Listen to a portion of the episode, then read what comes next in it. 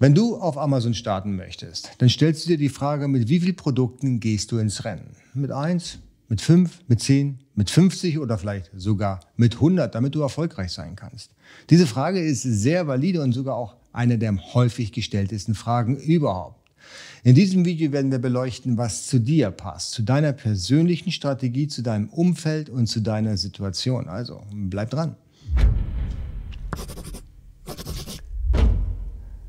Hallo, herzlich willkommen. Mein Name ist Jens Lindner und du bist hier auf dem AMZ Pro YouTube-Kanal. Hier geht es vorrangig um die Produktion in China und den Verkauf auf digitalen Marktplätzen, wie zum Beispiel Amazon, eBay und natürlich auch dein eigener Online-Shop. Wenn E-Commerce dein Thema ist und das spannend für dich ist, dann direkt den Kanal abonnieren, die Glocke drücken, dann bist du informiert, sobald ich hier für dich ein neues Video hochlade.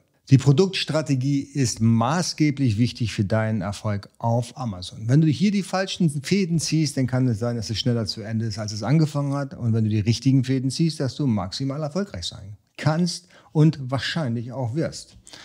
Es ist alles deinem persönlichen Umstand geschuldet. Also wie aktuell bist du aufgestellt, wie viel Zeit hast du, wie weit bist du schon in dem Thema fortgeschritten, wie gut hast du dich bereits informiert.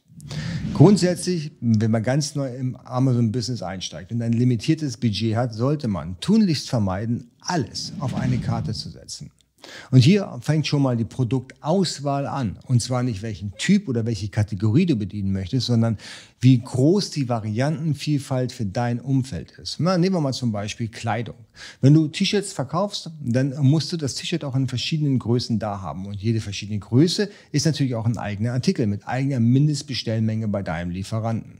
Du brauchst S, L, M und XL vielleicht auch noch. Ne? Und jetzt haben wir auch die Fußball-Europameisterschaft, dann sind da sicherlich mal irgendwann XXL-T-Shirts gefragt. Und die musst du alle vorhalten. Und das bindet natürlich extrem dein Kapital. Und du weißt am Ende des Tages auch nicht, welcher Artikel hier oder welche Größe hier am besten läuft. Du kannst natürlich mit einzelnen Tools überprüfen, welche Variante in der Artikelrange am besten verkauft wird. Aber grundsätzlich nimmt dich ja niemand wirklich ernst, wenn du Kleidung verkaufst, die nicht in allen Größen vorrätig ist.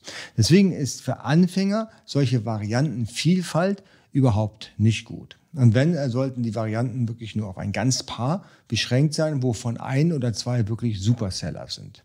Wenn du wissen willst, wie man Varianten herausfindet, beziehungsweise die Umsätze von einzelnen Varianten, dann klick bitte hier oben auf den Link, da habe ich bereits für dich ein Video gedreht. das war mein Tipp Nummer eins bezüglich Produkte mit wenig Varianten. Mein Tipp Nummer zwei ist, nimm Produkte, die möglichst eine kurze Lieferzeit haben. Kurze Lieferzeiten, da kannst du dir auch kleinere MOQs, also Mindestbestellmengen vorstellen, weil du die Ware ja relativ schnell schnell wieder nachbekommst und kannst dein Kapital, was du hast, eben auf verschiedene Produkte ausweiten. Nehmen wir mal an, du hast, ähm, du bist im Bereich Fishing unterwegs, also Angeln. Ja, und weißt, dass du deine Angelprodukte relativ schnell bekommst, innerhalb von drei Wochen beispielsweise.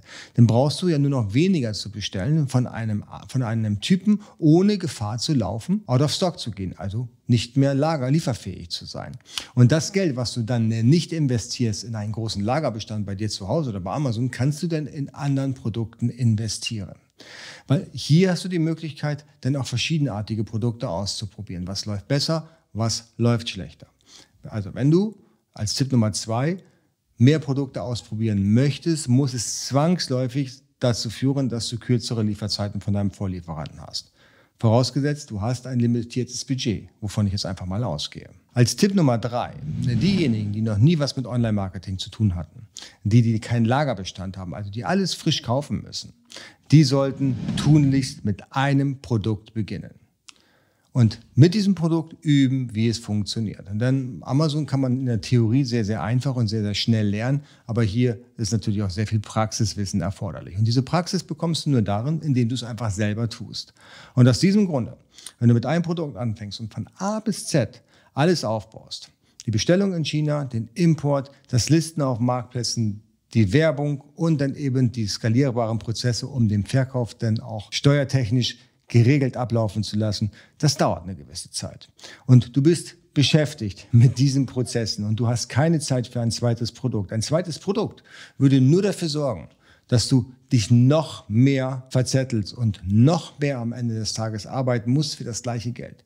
Und am Ende des Tages hast du möglicherweise zwei Produkte, die mittelmäßig laufen, anstatt eins, die wirklich durch die Decke gehen.